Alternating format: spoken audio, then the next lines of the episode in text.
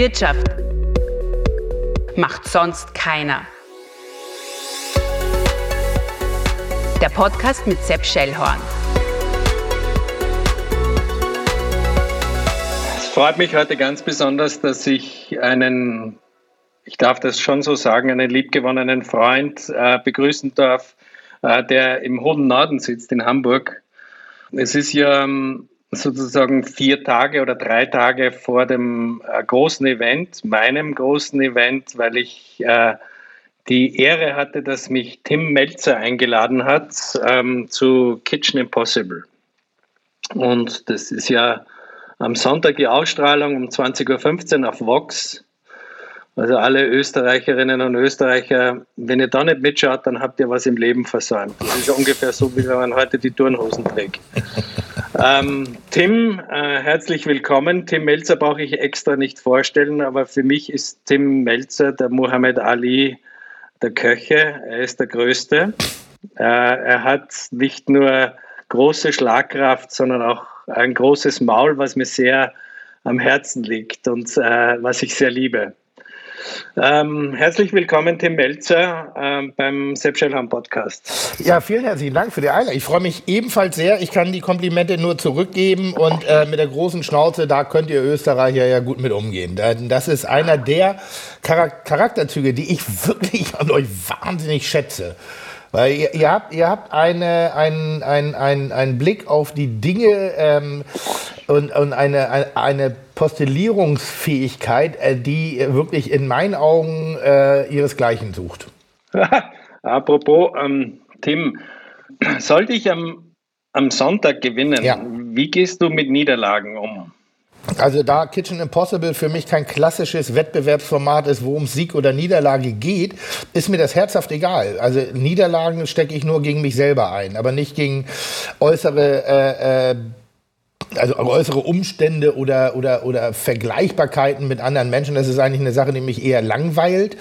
Ähm, hier geht es ja wirklich um ein zauberhaftes Format, was eine leichte Wettbewerbskammer hat, damit wir eine Motivation haben, uns äh, äh, auf Reisen zu schicken und anschließend unter Freunden zusammen an einen Tisch zu setzen und das unter äh, dem Einfluss alkoholischer Genüsse nochmal zu sehen, wie wir eine Reise angetreten sind und getreu dem philosophischen äh, Zitat, der Weg ist das Ziel. Soll heißen, äh, das Format hat für mich keine Gewinner, keine Verlierer, äh, weil es zeigt einfach nur Menschen aus unserer wunderschönen Branche, die sich äh, aus ihrer Komfortzone herausbewegen und sich dabei beobachten lassen, wie sie eben dort mit Herausforderungen menschlicher, auch kulinarischer Art und Weise eben umgehen und wie sich dem stellen. Und äh, äh, das ist für mich das eigentliche Format. Also ich, ich, ich weiß nicht, was eine Niederlage ist. Ich sage das immer so großkotzig, weil in den seltensten Fällen fühlt sich, oder eigentlich, boah, jetzt muss ich echt lange überlegen, so richtige Niederlagen habe ich keine erlitten. Mhm. Okay. Das klingt doof, ja. aber ich meine das, Na, ich meine das ganz Es ist ja auch schön.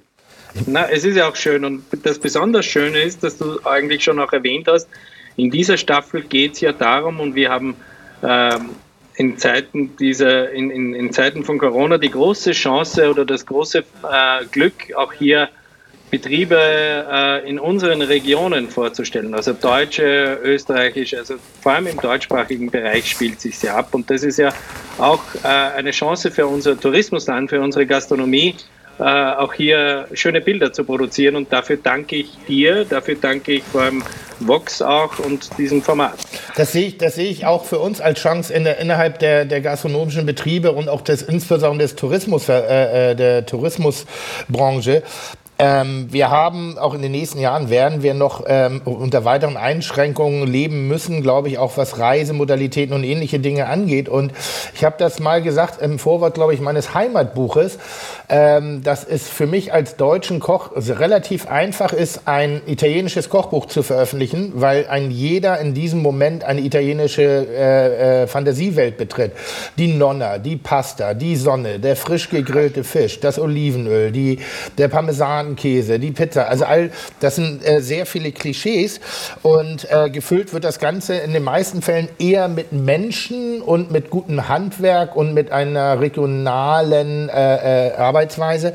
Und all das haben wir ja. Wir haben das ja. Bloß manchmal ist der Held im eigenen Land nicht so viel wert wie im Ausland. Und ähm, wir brauchen manchmal eben nicht 5000 Kilometer irgendwo hinfliegen, um was zu erleben, sondern wir brauchen manchmal nur unseren Blick wieder schärfen und statt, wenn wir aus dem Haus rausgehen, rechts rumzugehen, weil wir es gewohnt sind, einfach mal links rumzugehen und dann wirklich offen. Mhm. Und was man da alles entdeckt, das sehe ich ja jetzt gerade auch in der, hier in der Hansestadt Hamburg. Ich entdecke gerade Läden und ich bin Kulinariker, weil ich viel mit meinen Kindern in äh, in, in, Hamburg unterwegs bin und denke jetzt so krass, ist der neu? Und dann äh, informiere ich mich und nee, das Ding gibt schon seit vier Jahren. Habe ich nicht mitbekommen. Und das ist, das ist die jetzige Chance für uns, eben die Schönheit unserer eigentlichen Branche noch deutlicher aufs Parkett zu bringen.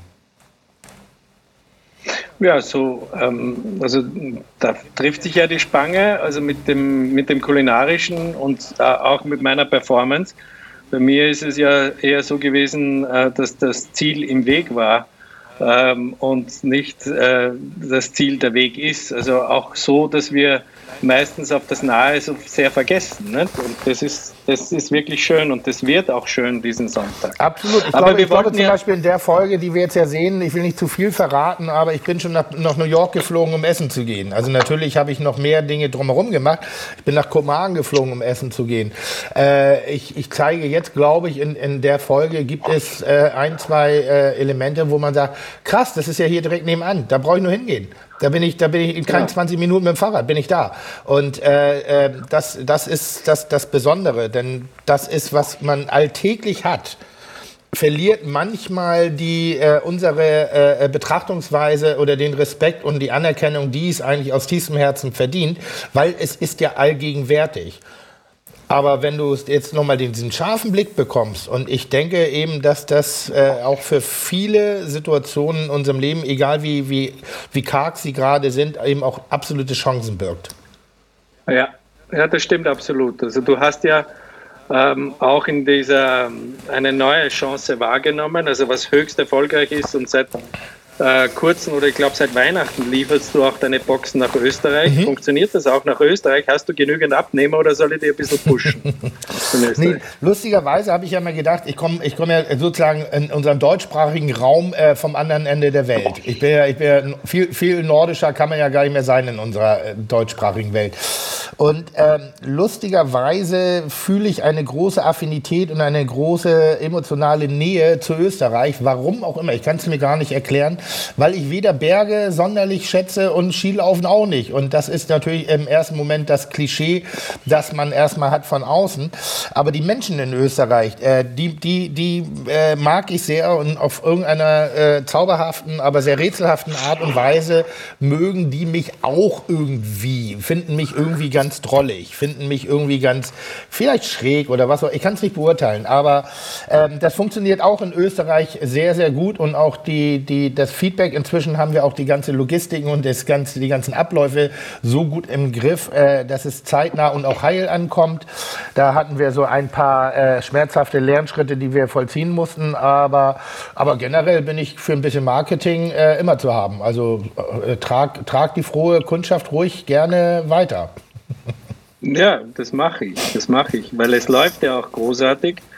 Und ähm, ich bewundere das immer, wie man sich äh, in solchen Situationen, wo man eigentlich ein leeres Lokal hat, dann so aufstellen kann, dass man auch gewisse Umsätze lukrieren kann. Mhm. Und alles, was ich so mitbekommen habe, äh, auch durch deine Videos, durch deine Insta-Stories, hast ja du eine extra Lagerhalle dafür angemietet, weil die Nachfrage auch so groß ist, weil die Menschen irgendwie auch noch geil und witzig essen wollen. Das, auch zu Hause. Ja, das ist, also ich, ich, ich, ich, ich glaube, was unsere Box macht und warum sie ein wenig heraussticht aus der, aus der Menge der angebotenen Boxen. Wir haben uns nicht zu intensiv mit den Rezepturen beschäftigt, das haben wir natürlich auch, aber das ist für mich Grundvoraussetzung, sondern wir haben wirklich versucht, zu kompensieren, was wir an Emotionalität in unseren Restaurants mit auf den Weg geben. Das heißt, ein, ein, ein, ein, ein Gastroabend ist ja nicht einfach nur irgendwo hingehen und ich sag mal Nährstoffe aufnehmen, sondern das Ganze fängt ja schon sozusagen mit der Anreise an. Du parkst, du gehst, das, der Außenbereich ist eingeleuchtet, die Empfangssituation, die Musik, die Atmosphäre. Du setzt dich hin, die Speisekarte wird dir gereicht und all diese ganzen, die, die Dekoration, das weißt du ja selber mit deinem, mit eurem wunderbaren wundervollen Gasthaus, die Kunst, die über viele Jahre sehr persönlich zusammengesammelt worden ist, also die Dekoration und die Menschen, die das Essen an den Tisch bringen oder die dich begrüßen, all das zahlt ja sozusagen mit auf einen Teller ein. Und ähm, wenn das Essen dann auch noch gut ist, dann haben wir einen perfekten Abend. Jetzt sind die Boxen ja komplett davon kastriert. Du hast den Raum nicht, du hast die Anreise nicht, du hast die Situation nicht, du hast den Kellner nicht, die Musik nicht, die Kunst nicht, sondern du isst sozusagen ein Stück von meiner Seele bei dir zu Hause. Und wir haben halt versucht, das so emotional, wie es irgendwie nur geht, zu belegen durch jeweils eine, ich sag mal, eine kleine Geschichte, die wir im Rahmen der Box auch erzählen. Und machen das sehr konsequent, indem wir den Boxen ein Gesicht gegeben und einen Namen gegeben haben. Es ist nicht nur eine Bollerei-Box, sondern es war am Anfang die Bam-Box. Ähm, dann haben wir meine äh, Birthday Bash-Box gemacht. Dann haben wir die, die Valentinstag Love in, Love in the Box Box gemacht. Äh, jetzt sind wir natürlich gerade bei der Kitchen Impossible Box dabei, die übrigens äh, nächste Woche äh, das wundervolle Gericht aus unserer gemeinsamen Sendung enthalten wird. Zum, äh, wir haben es ein bisschen vorbereitet, aber zum, zum Nachkochen. Damit man auch zu Hause die Möglichkeit hat, Kitchen Impossible nicht nur zu gucken, zu, sich zu freuen und zu rätseln, sondern wir sind relativ dicht an das Original rangekommen und haben das eben nachgebastelt, so dass man in Zukunft auch äh, Geruchsgeschmacksfernsehen äh, auf die Beine bringt. Das Ganze äh, kostet enorm viel Kraft, Energie ist wirtschaftlich ähm, zumindest so positiv zu bewerten, dass ich meine Mitarbeiter weiterhin äh, bezahlen kann und äh, ich jetzt nicht, nicht, nicht, äh, also ich werde mir da keinen Kleinwagen verdienen mit können. Das ist offensichtlich, weil es eben alles aus dem Boden gestampft ist, aber es hält den Kopf frei und das ist, glaube ich, für mich das Entscheidende. Ich entziehe mich der Passivität oder ich sage mal des politischen Dilettantismus, der zumindest in unserem Lande äh, äh, mehr als an den Tag gelegt wird. Was ist, äh, was Konzepte rund um gastronomischen Öffnungsmöglichkeiten angeht. Denn das ist für mhm. mich als Macher, als Kreativer, als jemand, der gerne sein Schicksal selber in die Hand nimmt, eigentlich die Höchststrafe, dass ich ständig gerade von Entscheidungen anderer Menschen extrem abhängig bin. Und mhm. da, das würde mich, glaube ich, in nahezu einen Rahmen einer Depression stürzen, wenn ich nicht irgendwas hätte, wo ich eigeninitiativ aktiv dagegen wirken kann, also mich ein bisschen ablenken kann. Mhm. Ja, das bringt mich auch zu dem zweiten Punkt. Also uns eint ja eines, dass wir, ähm, glaube ich, dass die Wichtigkeit, auch die soziale Institution eines Gasthauses, eines Restaurants, deiner Bullerei, also als gesellschaftlich ähm, äh, Schmelzpunkt auch ähm, die Wichtigkeit der Gastronomie erst durch die Krise so von der Politik erst wahrgenommen wurde. Ich sage ja nur wahrgenommen mhm. und nicht akzeptiert. Aber bei euch in Deutschland ist es ja ungefähr gleich. Du hast einmal kritisiert, dass die Gastronomie von der Politik stiefmütterlich behandelt wurde, mhm. obwohl es in Deutschland zwei Millionen Beschäftigte und rund 220.000 Unternehmen dranhängen. Mhm. Ist das oder war das Ignoranz oder ist das Überforderung? Na, ich, da, kann ich jetzt, also da kann ich jetzt im, im Wesentlichen erstmal von, von, nur von Deutschland reden. Ähm, sowas ja. wie Genuss in, ist in Deutschland, ist, äh, wir neigen dazu, ein, ein, ein etwas selbstkasterneinendes Land zu sein. Das heißt, alles, was mit Opulenz und auch Luxus und äh, Essen gehen hat, ist eine Form von Luxus, zu tun hat, wird eher leise gemacht. So, das ist also jemand, der wirklich sich der Esskultur verschrieben hat ist ja eigentlich im Ra das ist wie so ein Gérard Depardieu, der wird immer in die Fress- und Saufsucht hinein äh, postuliert, was ich sehr, sehr schade finde. Unsere Politik, äh, wenn sie Wahlkampf macht, zeigt sich mit der Currywurst, um eine, eine Volksnähe darzustellen. Trinkt, zapft vielleicht mal ein Bier, um, um eine Volksnähe darzustellen. Aber der, der große soziale Aspekt, den eben wir mit unseren gesamten, mit unseren, allen unseren Unternehmungen an den Tag legen, der ist in der Tat Tat relativ wenig wertgeschätzt. Also ich, ich habe mal eine Formulierung gewählt, äh, die fast beleidigend war für das Gewerbe. Man hat uns eine Zeit lang so in die Richtung, also die Betreiber und die Menschen, die dort drin arbeiten, waren jetzt nicht unbedingt bildungs- oder es, es, wurde, es wurde vermutet, dass sie nicht sonderlich bildungsnah sind. Also es gibt meine Lieblingsgeschichte, als ich meine Ausbildung zum Koch gemacht habe in Deutschland, habe ich einen Freund abgeholt, ähm, auf, bin auf seine Mutter getroffen und in der Küche habe auf ihn gewartet und sie fragt mich, ob ich mit ihm studieren würde. Und ich sage, nee, äh, ich mache gerade eine Ausbildung zum Koch, voller Begeisterung und voller Enthusiasmus. Und sie schwieg so eine Sekunde zu lang und sagte dann irgendwann, naja, sowas muss es ja auch geben. Ja. Und ich sage, was, was ist denn das für eine Haltung? Sowas? Was, was heißt sowas? Das ist ja vollkommen dämlich und dumm und die Arroganz äh, ein be bestimmter Berufsgruppen oder bestimmter äh, vermeintlicher bildungsnaher äh, Gesellschaftsschichten. Sowas, also sowas, das ist, das war in den 90ern. Also wir reden hier nicht irgendwie von den 20er, 30ern, sondern wir reden von, von unserer aktiven äh, Internetzeit. Ja, dass da eben das Bild immer noch ein bisschen vorherrschte. Das liegt, glaube ich, ein bisschen an der Formulierung Dienstleistungsgewerbe. Ich mag dieses Wort ich mag das Wort überhaupt nicht. Ich sage immer, ich bin professioneller Gastgeber, aber ich bin kein Dienstleister. Dienstleister, da kannst du meine Leistung kaufen. Nein, was du, du kannst bei mir äh, äh, äh, das bezahlen, was ich dir sozusagen anbieten möchte, um dir eine gute Zeit zu machen. Aber kaufen kannst du mich nicht. Ja.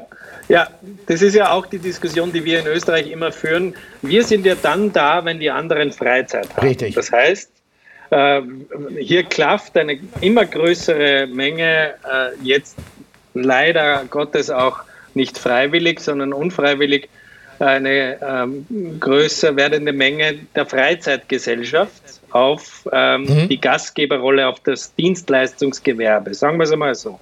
Das ist die mhm. große Diskussion, die wir auch immer wieder führen, äh, weil es die Wertigkeit, weil es äh, die Wertigkeit total äh, aushebelt, dessen, was wir tun, mhm. nämlich dann da zu sein und den Menschen einen schönen äh, Abend zu gewähren, wenn sie Freizeit haben, mhm. den Menschen ein schönes Gericht zu servieren, wenn sie Hunger haben und wenn sie das in einer netten Gesellschaft auch noch genießen wollen, in einer großartigen Umgebung wie in der Bullerei oder sonst mhm. irgendwo. Und das ist eigentlich ähm, das, was, was ich so jetzt auch immer wieder versuche auch zu manifestieren. Halt, stopp, wir sind dann da, wenn wir wieder öffnen dürfen, mhm. wenn ihr es genießen könnt. Richtig. Und ich hoffe, viele Menschen können das noch genießen, was wir sozusagen ihnen bereiten. Mhm. Und das, äh, das trifft es ungefähr so. Also die Freizeitgesellschaft muss akzeptieren, dass wer da ist. Und das muss ja nicht unbedingt ein Akademiker sein. Es kann ein Akademiker sein. Es werden mehr Akademiker auch einen Arbeitsplatz drin finden. Aber äh, dennoch ist es eine große Herausforderung, hier auch die Wertigkeit dessen darzustellen. Aber ich, ich, ich glaube, man kann es noch einen Ticken einfacher äh, formulieren, weil der Blick ins Innere fällt immer schwer. Aber äh, wenn ich in den Urlaub fahre, dann äh, würde ich sagen, dass bei 75 Prozent aller reisenden Menschen Essen ein gewisses Thema ist. Man fährt nach Italien, man fährt nach Spanien, man erzählt davon, was man Tolles gegessen hat, wo man gewesen ist, was man erlebt hat. Das sind meistens Gastgewerbe äh, von den Geschichten, von denen man dann erzählt. Es gibt natürlich auch kulturelle Betriebe oder Landschaften, aber als, als, als, als Botschafter eines Landes funktionieren gastronomische Betriebe à la Bonheur. Das ist ja das, was, was auch jetzt in dieser nächsten Folge von uns sehr deutlich zum, zum Ausdruck kommt. Guck dir mal Dänemark an. Dänemark hatte in den 60er Jahren, 50er, 60er Jahren einen hohen Design. Äh, äh, in der Außenwahrnehmung. Dann war Dänemark, äh, waren Holzhütten am Strand zum, zum äh, äh, Urlaub machen und orangefarbene Würstchen mit Orange und Orangen und Salzstangen. Und dann hat der Staat äh, in, in, Zusammenarbeit mit der Gastronomie verstanden, eine kulinarische Visitenkarte zu entwickeln, dass dieses kleine nordische skandinavische Land weltweit eines der anerkanntesten Reisedestinationen äh, äh, geworden ist und das vordergründig durch die Kulinarik also Noma etc., ja. wo der Staat richtig Konzepte mit Entwicklung mit gefördert hat, mit in Forschung reingegangen ist, Möglichkeiten aus. Da, die haben verstanden, welch großen Anteil auch so ein, ein Bereich eben hat. Das gleiche betrifft Kultur. Das sind natürlich Dinge, die, wenn, wenn, du, wenn du im Wald ausgesetzt wirst, im ersten Moment keine Rolle spielen. Also überlebensnotwendig ist es nicht.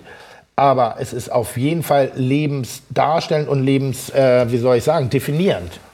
Und ähm, mhm. dieses Verständnis, das würde ich mir noch stärker wünschen, denn die, die Gastronomie, die Hotellerie, der Tourismusbranche, die Tourismusbranche und die Veranstaltungsbranche sind die emotionale Visitenkarte einer jeden Region und eines jeden Landes.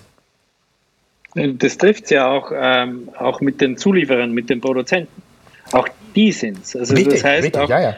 Ja, ja, und das haben die Skandinavier, möchte ich Schweden nicht außen vor lassen, mhm. aber das haben die Skandinavier verstanden. Die haben ein Leitbild, da hat die Politik gesagt, äh, wir bilden uns ein Leitbild to be a culinary nation. Also was braucht es dafür und welche Lenkungsmaßnahmen braucht es dafür? Und das finde ich großartig, das bräuchten wir in Österreich genauso, glaube ich, wie in Deutschland. Also ne? lustigerweise habt ihr in, in, in, Dänemark musstest du von null auf 100, also da, da, gab es nichts, das musste ent, ent, ent, äh, entwickelt werden. Und ich habe mal vor vielen Jahren ein Interview mit, äh, mit Arte Frankreich äh, geführt und habe Frankreich damals vorgeworfen in der EUisierung sozusagen, dass sie ihre Identität verlieren, dass sie ihre Pro Produzenten, ihre Produkte nicht verlieren dürfen, weil die haben ja alles. Und ähnlich sehe ich euch in Österreich auch.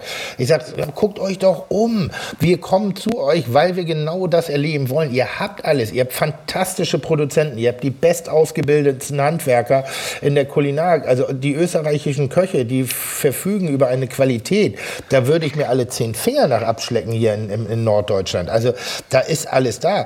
Und ich sage mal, lange bevor die Nordic Cuisine erfunden worden ist und äh, äh, eure Küche mit alpiner Küche bezeichnet worden ist, die war schon da. Ihr müsst sie nur an der richtigen Stelle wertschätzen und aufs richtige Podest heben.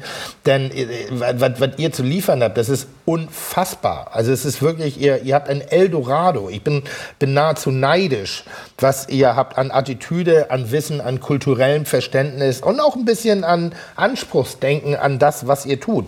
Also das ist schon echt spektakulär. Und jetzt geht, eigentlich müsste man jetzt eine, eine Media-Marketing-Agentur beauftragen und sagen, okay, was hat denn Österreich noch zu bieten, außer klischeehaften Gebirgsdenken und äh, äh, äh, äh also diesem, diesem, diesem ich sag mal, Postkartenmotiv. So, wo ist die Moderne? Wo sind, wo sind die kreativen Köpfe? Wo ist das, wo ist das Facettenreiche? Und wie können wir Österreich äh, so darstellen, dass es ein, ein ähnliches äh, Bedürfnis en, en, entwickelt wie äh, keine Ahnung, Barcelona oder, oder ich bin jetzt ein bisschen städtisch unterwegs oder vielleicht New York, weil das Potenzial ist definitiv da. Mhm. Ja, das freut mich auch. Äh, ich, ich rede mir auch äh, immer wieder den Mund fusselig in Österreich, dass wir das hier brauchen und das Potenzial da ist. Wir es aber nur aufgrund äh, nicht vorhandenen Leitlinien auch immer wieder beiseite ja. lassen. Du, wie ich jetzt so, wenn ich dich so anschaue, dann warst du ja jetzt erst vor kurzem wieder mal beim Friseur. Äh, und das verbindet mich auch äh, mit den äh, gestern von euch oder von der deutschen Bundesregierung angekündigten Öffnungsschritten. Also bei uns ist es ja so, dass man einen Schnelltest machen kann und nur mit einem Schnelltest zum Friseur gehen kann. Das ähm, Funktioniert bei den Friseuren wunderbar, weil wir ja noch keinen Impfstoff haben. Jetzt sind die Tests so in die Höhe geschossen, weil jeder das Bedürfnis hat, zum Friseur zu gehen. Aber ich glaube auch jeder hat das Bedürfnis, in, in ein Restaurant oder in ein Wirtshaus oder in ein Kaffeehaus zu gehen. Äh, ähm, wie ist das bei euch? Oder die andere Frage, warum traut uns die Politik oder den Betrieben, uns Unternehmen so wenig zu, dass wir das auch können? Also das wäre doch eine Idee zu sagen, äh, was in Österreich oder was bei uns gut funktioniert, ich gehe zum Friseur, lass mich testen und mit diesem Test kann ich auch dann in ein ja, Wirtshaus Ich habe lustigerweise gerade gestern mit einem Mediziner darüber gesprochen, dass ich mich gefragt habe, also wir hatten ja den ersten Lockdown, dort wurden wir dann mit, mit äh, äh oder haben wir Hygienekonzepte entwickelt, um das so sicher wie möglich zu machen. Sicher kann man in der heutigen Zeit gerade bei so einer Pandemie nicht sagen. Aber wenn wir eben lernen wollen, mit dem Virus umzugehen, müssen wir alternative Konzepte machen, die nicht hundertprozentigen Ausschluss herstellen, weil ansonsten werden wir auch die nächsten zwei, drei Jahre unter denselben Bedingungen noch weiterhin leiden. Und ich glaube, das verträgt irgendwann die Nation nicht mehr.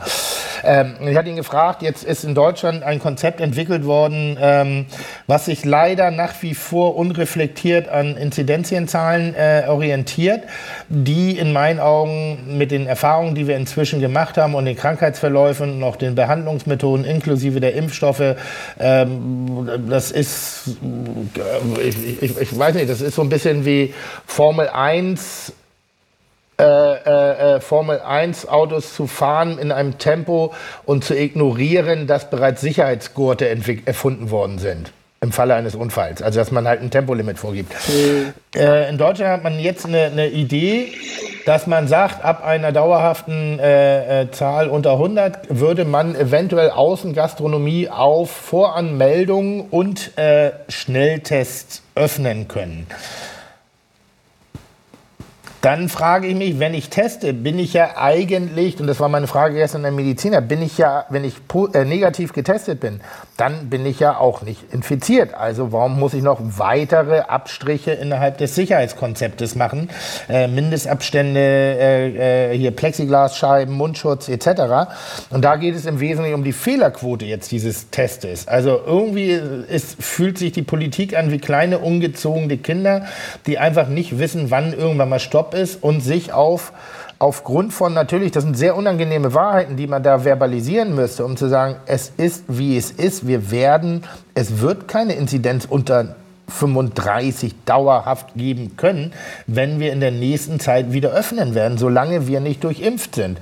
Das ist jetzt aber eine Fehlleistung einiger Länder, äh, im Wesentlichen natürlich unseres Landes, die es einfach, äh, die katastrophal in diesen Impfbereich eingestartet sind, die ein katastrophal aufgestelltes Gesundheitssystem haben im Sinne von Gesundheitsbehörden, die nicht in der Lage sind, Infektionskitten äh, äh oder Konzepte entwickelt zu haben, dass man Infektionsketten un uneingeschränkt nachvollziehen kann.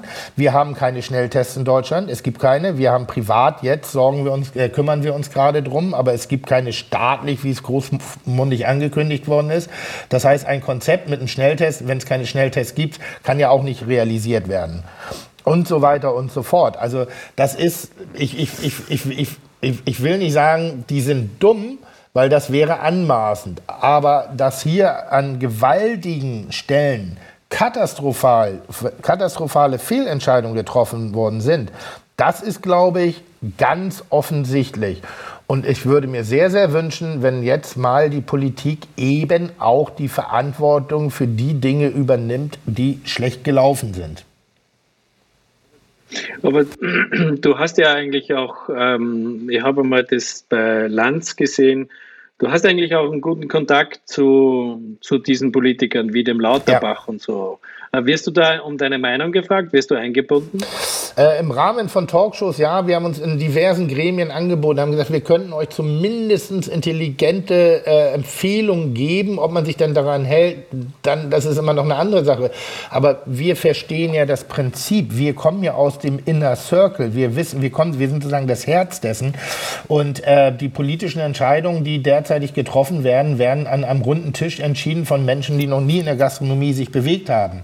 Das ist, als wenn du mich jetzt beauftragst, ich soll eine medizinische Grundausstattung für das UKE Eppendorf, also Universitätskrankenhaus, bestellen, wo ich sage, naja, da wird, da irgendwas werde ich schon brauchen. Ein bisschen Skalpell hier, ein bisschen Röntgengerät da, ein bisschen das da und dann muss doch ein Krankenhaus funktionieren. Ähm, was natürlich eine unfassbar dümmliche Herangehensweise wäre, wenn man mich da zum Täter machen würde.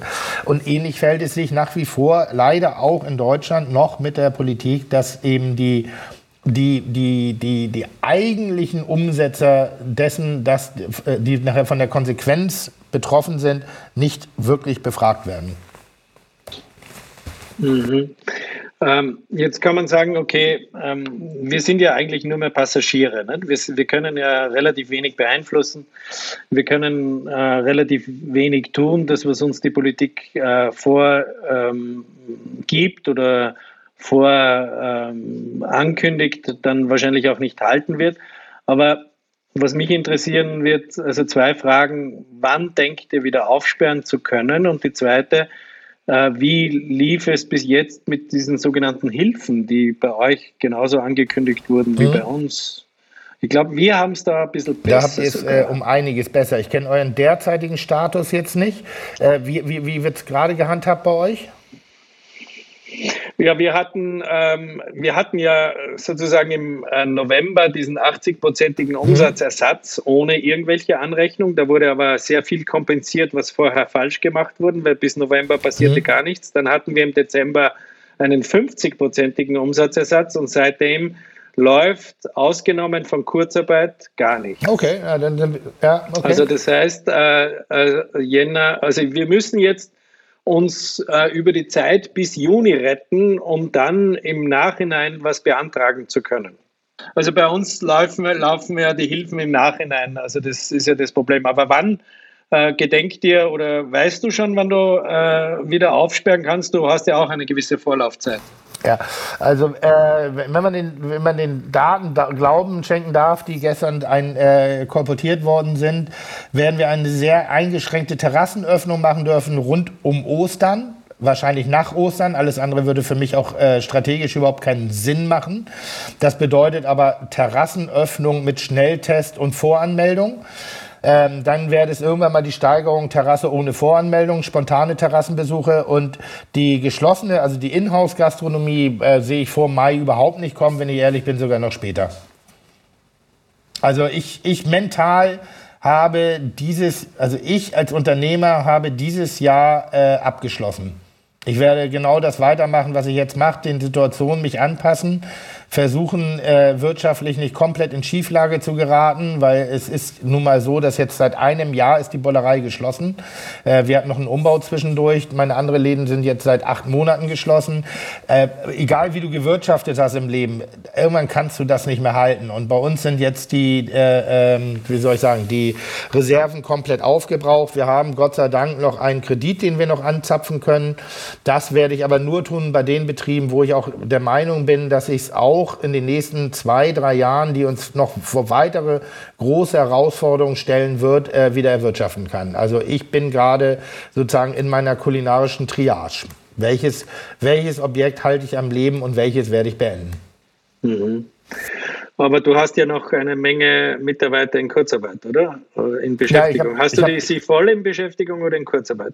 Nein, ich habe äh, hab insgesamt 180 Mitarbeiter.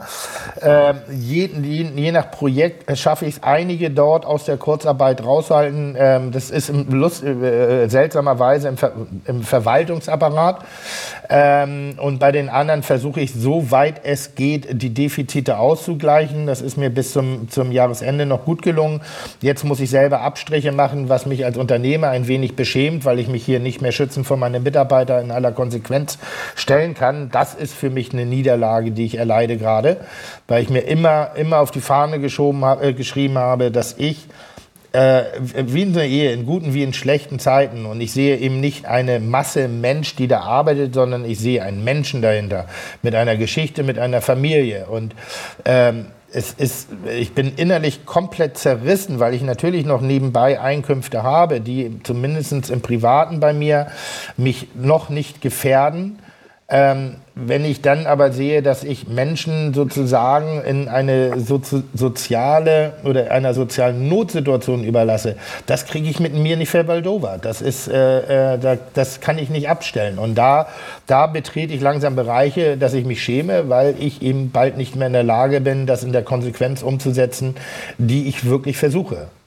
Ja, da, da verstehe ich dich total. Also mir geht das auch immer äh, eigentlich den ganzen Winter schon so, weil wir in Österreich ja von der Politik äh, eigentlich 14-tägig vertröstet werden und ja. äh, 14-tägig ich die Mitarbeiter wieder vertrösten muss. Und äh, im Februar ist es mir so gegangen, dass zwei Mitarbeiter in Tränen vor mir standen, gestandene Männer, und gesagt haben, es ist ja auch einmal die Komponente und es ist auch wichtig, die Komponente zu nennen, die Komponente Trinkgeld. Also bei uns läuft ja das mit der Kurzarbeit im Großen und Ganzen sehr gut. Der Staat übernimmt hier bis zu 100 Prozent, aber dennoch hat er, der Mitarbeiter, äh, auch äh, sein Leben damit ausfinanziert, seine Wohnung damit ausfinanziert, dass er vielleicht noch einmal das Gleiche drauf bekommt, was er netto verdient, nämlich äh, das Gleiche an Trinkgeld draufkommt. Und das fehlt ihnen. Das zu kompensieren, fällt auch mir schwer. Ähm, und mir geht es da ungefähr um das Gleiche. Also es geht hier wirklich, wie du sagst, wie in einer Ehe, wie in guten, wie in schlechten Zeiten.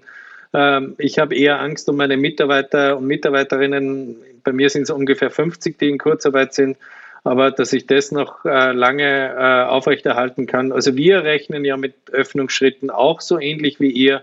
Äh, mit Gasgärten und Schanigärten heißen die bei uns mit Ende März. Aber im Grunde genommen sollte es, und ich rechne damit, ähm, mit Ende April aufsperren können, zumindest das Hotel und das Restaurant in Salzburg.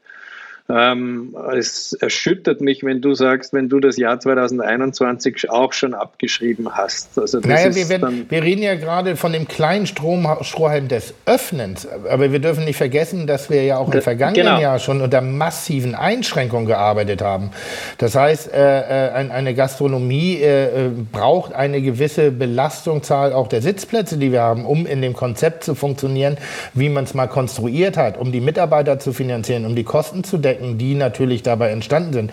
Und jetzt zu sagen, ach Mensch, das geht ja auch mit der Hälfte, das ist doch totaler Quatsch. Das ist doch, das ist totaler Blödsinn. Und wir, da, da ich keinerlei Konzepte entdecken kann seitens der Politik, die sich damit wirklich auseinandergesetzt hat, ich denke mal auch das ethisch-moralische Verhältnis zu ändern, sondern man hat einmal eine Entscheidung getroffen, einen Weg zu gehen, den geht man gnadenlos weiter und nimmt eigentlich die Lehren, die, die, die Aspekte, die man inzwischen auch an Informationen dazugewonnen hat, äh, passt man in diese Konzepte nicht ein. Das heißt, in der Bollerei, wenn wir, das ist ein ganz banales Beispiel, wir machen normalerweise um die 260, 270 Gäste jetzt mit den Sitzplatzabständen und den äh, äh, äh, Auflagen, die man dazu noch bekommen hat, zusätzlich mit einer Sperrstunde in Verbindung, lässt uns mit 200 bis 210 Gästen dastehen.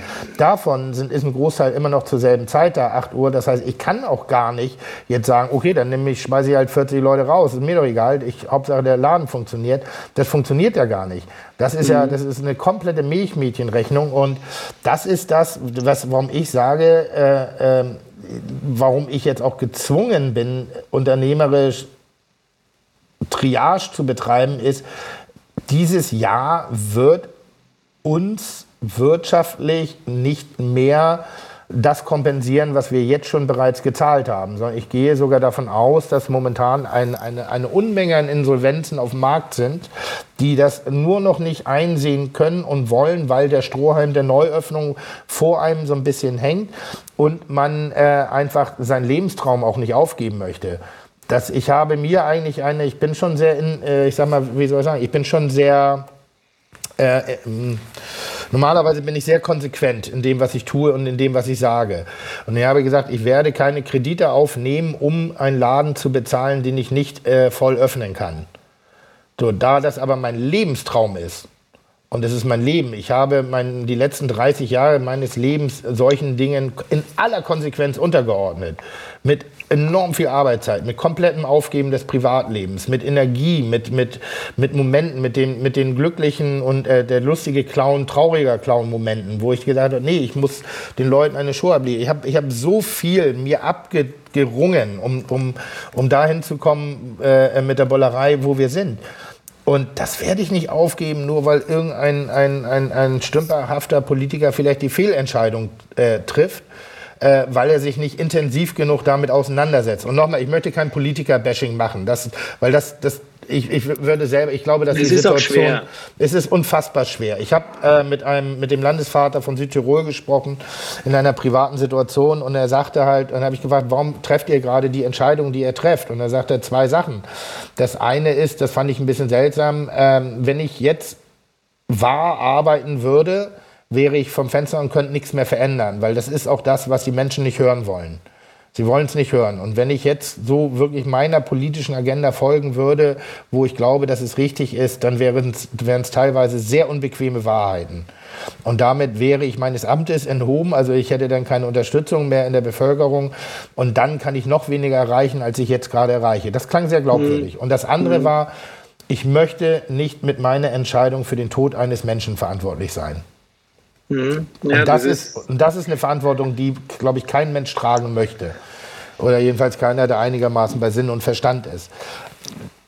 Dass dadurch jetzt aber Kollateralschäden entstehen, weil das zwei sehr einfache Antworten oder zwei sehr einfache Fragestellungen sind, äh, es kommt jetzt zu Kollateralschäden, was du eben auch gesagt hast, ob deiner Mitarbeiter, die in Tränen aufgelöst sind, wo ein, ein, ein, ein kostbares Gut wie Familien zerbrechen langsam, das beobachte ich, dass diese dauerhafte Belastung, diese, die Scham der Menschen, nicht mehr für die Menschen sorgen zu können, diese Belastung, die das ausmacht, das ist katastrophal. Das ist einfach das Schlimmste. Und dann muss man irgendwann mal vielleicht doch anfangen, so unbequem das ist, vielleicht mal eine Perspektive zu ändern auf, auf diesen Virus. Ja, vielleicht auch die Perspektive darauf zu ändern, dass wir mit Sicherheit damit länger leben werden müssen. Wir müssen damit Richtig. umgehen lernen. Richtig. Und das ist, das ist der Punkt und äh, das ist auch insofern eine ähm, auch ähm, das, was uns, glaube ich, noch über das Jahr 2021 beschäftigen Und das wird. Ist das, das ist genau das, was ich als Unternehmer sage. Ähm, wir, wir, wir tun so, als ob wir irgendwas beiseite schaffen. Das, wir, wir kriegen es nicht beiseite. Es ist da. Es mhm. ist da. Wir mhm. müssen lernen, mhm. damit umzugehen. Und du musst parallel Perspektiven schaffen. Und ich glaube halt nicht, zumindest wenn ich momentan dem Tempo und, und den, den, ich sag mal, der Entscheidungsfreude äh, von verantwortlichen Menschen folgen darf, sehe ich in diesem Jahr jetzt nicht, nicht viel passieren. Ich glaube, dass der, der Gast, dass der Gastronom äh, bereit ist. Ich glaube, dass wir auf, auf goldene Zeiten blicken können. Ich glaube, dass die Anerkennung und die Bereitschaft der Gäste, äh, mit uns zusammenzuarbeiten und uns sozusagen die, die Branche wieder aufmachen, ich glaube, da glaube ich hundertprozentig dran. Aber rational, mhm. von den Begebenheiten her, sehe ich es eher schwächlich. Mhm. Darum müssen wir uns, und jetzt komme ich schon zum Schluss, ähm, vielleicht auch anders mal unterhalten, aber im, im Grunde genommen müssen wir auch einen gewissen Positivismus auch streuen. Und wir, wir wollen ja, wir wollen ja Unternehmer sein und keine Unterlasser und eben ähm, auch dahin, also das hat ja auch was Schönes und es gab, und das Schöne, was ich von dem vergangenen Jahr auch so mitnehme, es gab so gewisse Zeichen auf der Straße, die wir einfach vielleicht nicht beachtet haben. Man kann jetzt sagen, okay, wir haben äh, keine Kondensstreifen am Himmel gesehen, hat auch was Gutes. Wir hören Vögeln aber was bringt es, was macht es mit uns in der Gesellschaft? Und das ist, glaube ich, eine der wichtigsten Fragen, die wir uns in der Post-Corona-Zeit oder in der Corona-Zeit äh, auch stellen müssen. Aber nichtsdestotrotz ist es besonders wichtig, dass wir äh, aufhören zum Sudern. Wir in Österreich sagen ja Sudern, also jammern. Jammern heißt das in Deutschland. Ja. Und gleichzeitig äh, auch mit den Gegebenheiten leben lernen dürfen. Und das meine ich, die Betonung liegt auch dürfen. Also Richtig. genau, ja, und das ist der Punkt. Also also ich glaube ähm, auch, dass, äh, also dass, dass auch diese Zeit, also man, man hat ja, ich, ich, ich nochmal, das geht, ist gar nicht bei mir, ich bin kein, kein arg politischer Mensch, bin informiert, aber ich bin, ich folge einer Philosophie, ich glaube eines Schweizer Philosophen, äh, äh, Botelli, der sagt, ich muss nicht zu jedem Scheiß eine Meinung haben. Ähm, das ist ein großer Luxus. Es ist von mir nicht gefordert, zu jedem eine Meinung zu haben. Aber ich denke, dass jetzt gerade eigentlich eine eine Möglichkeit ist, dass das Wir, weil es wird ja äh, wie in der Neujahrsansprache immer von Wir gesprochen, wir haben gerade die Chance, ein Wir zu gestalten. Und das ist das, was ich eben äh, äh, auch auf der Straße mehr als gespürt und, und geschmeckt habe, dass es ein Wir gab. Und es gab eine Zeit lang, äh, äh, gerade während der Pandemie, äh, wo, wo, ich gro mit großen Sorgen auf eine Spaltung geguckt habe, nämlich diejenigen, die gesagt haben, ich lasse mir gar nichts sagen, und diejenigen, die gesagt haben, und die sehr hörig waren. Und, als, und das, das dividierte sich ein bisschen. Ich habe jetzt den Eindruck, dass wir wieder ein bisschen zusammengerutscht sind, auch wenn es im Protest ist. Ne? ähm, dass wir zusammenrutschen und dass es ein, ein ganz kostbarer Moment ist, da wir, glaube ich, äh, deutlicher denn je festgestellt haben, dass wir alle ein Teil einer Gesellschaft sind und dass wir alle eine Stimme haben und dass wir alle unseren Beitrag dazu beitragen können, dass diese Gesellschaft funktioniert und dass wir auch in der Verpflichtung stehen, da bestimmte Dinge zu machen, auch wenn sie vielleicht an der einen oder anderen Stelle unangenehm oder unbequem sind. Deshalb die Solidarität innerhalb der Gastronomie, den Schließungskonzepten äh, nachzugehen, die, die ist nach wie vor irgendwie ungebrochen, weil wir ignorieren das ja nicht. Wir ignorieren ja nicht, dass es sowas gibt wie ein Virus. Wir ignorieren nicht, nicht sowas wie, es gibt ein Virus, die Pandemie. Die, äh, wir halten den, die, die Maßnahmen für absolut gerechtfertigt, um einer bestimmten Situation Herr zu werden, um ein, ein, eine gewisse Kontrolle zu, darüber wieder zu erlangen und um Zeit zu gewinnen, um alle Systeme darauf einzustellen. Das haben wir jetzt aber gemacht. Und jetzt geht es eben die nächste Zeitrechnung, das ist der Umgang mit der Pandemie. Wie wollen wir uns in diesem Zeitraum dort einrichten? Und äh, wenn das weiterhin äh, ignoriert wird, dann sehe ich wieder den Gegentrend halt kommen, weil ich merke, Leute werden bockig. Le Leute werden ich, weil, äh, rufen, ich, mehr denn je werde ich angesprochen, mach doch einfach auf. Mach doch einfach auf. ja, aber ich will nicht einfach aufmachen. Ich möchte als Bestandteil der Gesellschaft unter den richtigen Regularien aufmachen. Und wenn mir das in bestimmten Möglichkeiten nicht gegeben wird, möchte ich trotzdem den Respekt erfahren, dass das eben auch gesehen wird und man dann vielleicht für die Einschränkungen, denen man unterliegt, sozusagen auch wertgeschätzt wird. Zumindestens. Und ich rede nicht eine einzige Sekunde von einem Unternehmerlohn. Ich rede ausschließlich von dem Aufrechterhalten eines wirtschaftlichen Betriebes, der so viel mehr ist als ein Betrieb. Der ist ein sozialer Treffpunkt, er ist Arbeitgeber für Familien, für Menschen mit Namen, mit Schicksalen, mit Geschichten. Ähm, und da dann eben zu sagen, ja, hier ein Konzept da, das ist Blödsinn. Mhm, ja, das ist eigentlich ein fast schon der Schlusssatz der und das Wir in der Geschichte. Also da wäre die Politik in der Verantwortung, äh, abseits der ideologischen Schranken oder über die ideologischen Schranken hinwegzuspringen und sagen, wir gehen jetzt ins Zentrum. Wir alle. Ja. Wir können nicht ohne euch, ohne Gesellschaft und die Tendenzen der Spaltung auch aufhalten, weil die Spaltung äh, durchzieht, weil einfach auch ideologisch so viel verbrannte Erde da ist. Richtig. Aus diesen Gründen gehen wir es an, ja. denken wir daran. Ähm, für alle jene, obwohl der Tim Melzer in Norddeutschland äh, sitzt und wir äh, auch viele großartige Köche in Österreich haben, die Boxen verschicken, wie der Max Stiegel, wie der Rachinger und all, wie sie heißen. Bestellt euch die Kitchen Impossible Box. Es wird euch verzaubern. Ich sage es euch nur, äh, es ist so, wie Gastgeberrolle sein soll. Mit Spaß, Hirn und Herz. Und dann kann es ein Hirn, Herz und Hoden-Happening geben. Bei einer Reihen bist du ja nicht so gut, äh, wie wir dann sehen werden und so. Was? Aber, ja. Äh, Liebe Leute, seht euch am Sonntag Vox an. Ich danke dem Tim Melzer für das Gespräch und ich danke euch fürs Zuhören. Vielen Dank. Danke sehr. sehr. Gerne.